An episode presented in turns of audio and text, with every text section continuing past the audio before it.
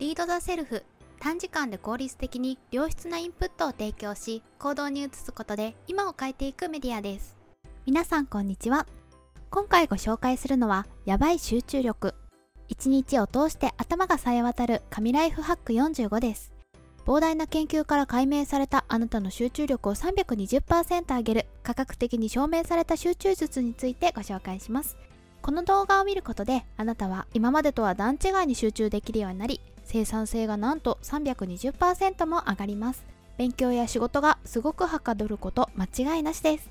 ということで今回は集中力を高める方法についてご紹介していきます。2016年ジェームズ・ヘックマン博士が人生の成功に必要な要素の調査を行いました。イギリスやアメリカで生まれた数万人の子供たちに IQ と性格テストを行った後数十年後に全員の収入や健康状態をチェックしたのです。分析の結果人生の成功に最も必要なのは頭の良さではなく誠実性ということが分かりました。ここで言う誠実性とは目先の欲望に負けずにコツコツ取り組むこと。すなわち集中力を指します。集中力を高めることで収入や健康はもちろんのこといい精神状態でいられることも分かりました。人生の鍵は集中力にあるんです。では集中力をどのようにして上げればいいのでしょうか。コツは獣と調教師を理解することにあります。画面からも文字からも見ている皆さんがざわついていると思いますが私がおかしくなってしまったわけではないです。ここで言う獣というのは人間の本能です。本能は大きく3つの特徴があります。1つ目は難しいものを嫌う。生き残るためにエネルギーをなるべく使わないように複雑なものは嫌います。2つ目はあらゆる刺激に反応する。ウホホな原始時代の名残で様々なものを捉え反応します。3つ目はパワーが非常に強い。睡眠欲や食欲などに逆らえないように本能のパワーは凄まじいのです。調教師は理性を指します。こちらも3つの特徴があり1つ目は論理的に判断する。2つ目はエネルギー消費量が多い。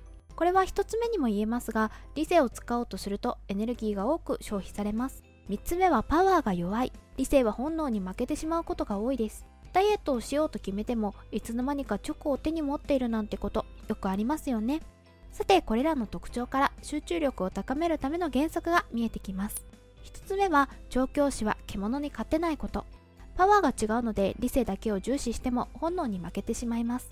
2つ目は誰しも獣に悩まされていること。集中力があるように思える人も獣に必ず悩まされています。3つ目は獣を手なずければ莫大なパワーが得られます。特に現代はスマートフォンや SNS など獣をコントロールしにくい環境になっています。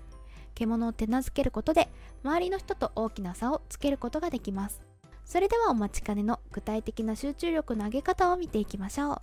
まず最初のポイントはエネルギーの摂取です。最もお手軽に集中力を上げられるものそれはカフェインです。有名ですが様々な研究で効果が確認されていて 150ml から 200ml のカフェインを飲むと約30分で疲労感が和らぎ注意力の持続時間が上がることが分かっています。これで集中力は5%アップ。なんか思ったより少ないですが自立もですね。だいたい缶コーヒー1本分のカフェインで効果が出ると覚えておきましょう。次のエネルギーは地中海食です。地中海食とはイギリスやギリシャに伝わる伝統的な食事のことで野菜フルーツ魚介類オリーブオイルなどをたっぷり食べる食事です。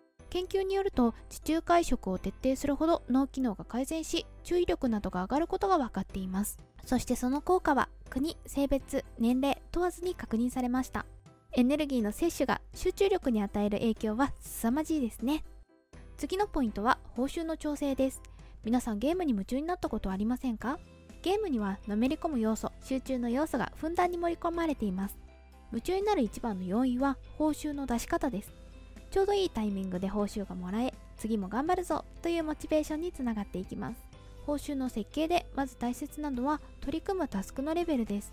気をつけるのは目的が不明確なタスク難易度が高すぎるタスクを取り組むのは報酬が遠ざかって夢中になれません。クリアしても何も起きないダンジョン。防御率最強。レベルが99レベルの強敵を強い装備が買えない街で1レベルの主人公が戦うなんてゲームがあったら夢中にはなれないです。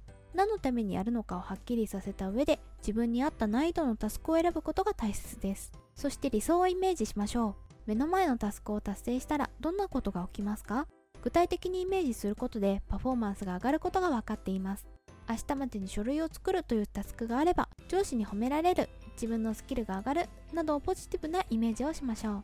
次に自身の障害のリストアップです。それぞれの障害をどのように対処すればいいのか考えてみましょう。例えばスマホの通知で気がそれるのであれば通知を全てオフにするなど対策をしてみましょう。最後に宣言です。宣言のポイントは質問形にすること。山田太郎は午後13時までに企画書を作り上げられるか？というふうに質問形にすることでただの宣言文よりも効果があってなんと6ヶ月間も持続することが分かっています。次のポイントはセルフイメージを書き換える。人間は自分がどんな人間かというイメージで行動が大きく変わります。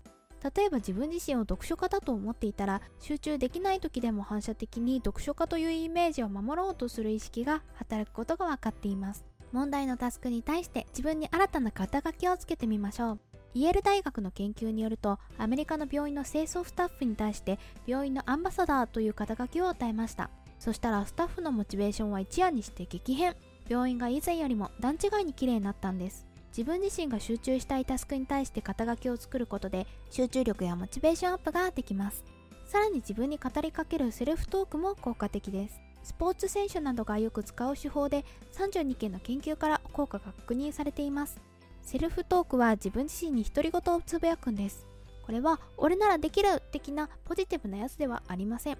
集中できない時には集中力が落ちてるのは何でだろう？作業が難しいから？と自分自身に語りかけてみましょう。セルフイメージやセルフトークによりより高い集中力を手に入れることができます。次のポイントは自己を見るです。集中しようと思っているのに他のことをしてしまうのは自制できていない状態と言えます。これができない主な要因は感情のコントロールです。では感情をコントロールするにはどうすればよいのでしょうか？ズバリマインドフルネスです。感情のコントロールに特化したものはデタッチドマインドフルネスと言われており感情の波をただ観察し続けることで自制の効かない時をやり過ごすことができると言われています。突然ですが目をつむってみてください。自分の心を駅のようなものと考えましょう。思考と感情は駅を通り過ぎる電車です。電車はホームに一旦止まりやがて必ず通り過ぎていきます。あなたはホームに立つ見物人になりただ電車が通り過ぎゆくのを見てください。電車に乗り込まない限り別の場所に着いてしまう心配はありません。さて目を開けてみてください。この電車が通り過ぎているのをホームから眺めるというのが感情を観察する感覚になります。是非集中できなくなった時などに感情を観察してみてくださいね。最後は回復です。どうしても集中できない時は回復に努めましょう。休憩も様々な方法がありますがマイクロブレイクがおすすめです。これは休憩を数十分取るのではなく数十秒から数分程度の休憩を細かくとるんです。とある研究では集中している作業の合間に40秒間花と緑の絵を見た方がタスクのエラー率が下がったようです。数秒でも数十秒でも効果があるので試してみてくださいね。またお休み前に有効なアメリカ軍式の休憩エクササイズも紹介されていました。こちらは別の音声を取るのでぜひとも聞いて実践してみてくださいね。あなたの疲れを取る手助けになれば何よりです。さて今週のアクションとは言っても今回は様々なノウハウをご紹介してきました。なので今回紹介した中から自分に合いそうだなと思ったものを2つ試してみてください。試すことで集中力は確実にアップしますよ。本では紹介したテクニック以外にも様々なテクニックが紹介されているのでぜひ読んでみてください。皆さんいかがでしたか？最近の脳科学の研究では効率的な学習にはインプット内省行動検証の4つのステップが必要だと言われています。日本ではインプットばかりです。情報を取り入れただけでは何も成長しません。このチャンネルではインプットを内省につなげ実際に行動に移すことで成長していくチャンネルです。短時間で良質なインプットと行動のきっかけを提供するのでぜひとも一つでもいいので行動してみてくださいねもし一緒に頑張っていこうと思ったらチャンネル登録と高評価をお願いします。それではまた次回お会いしましょう。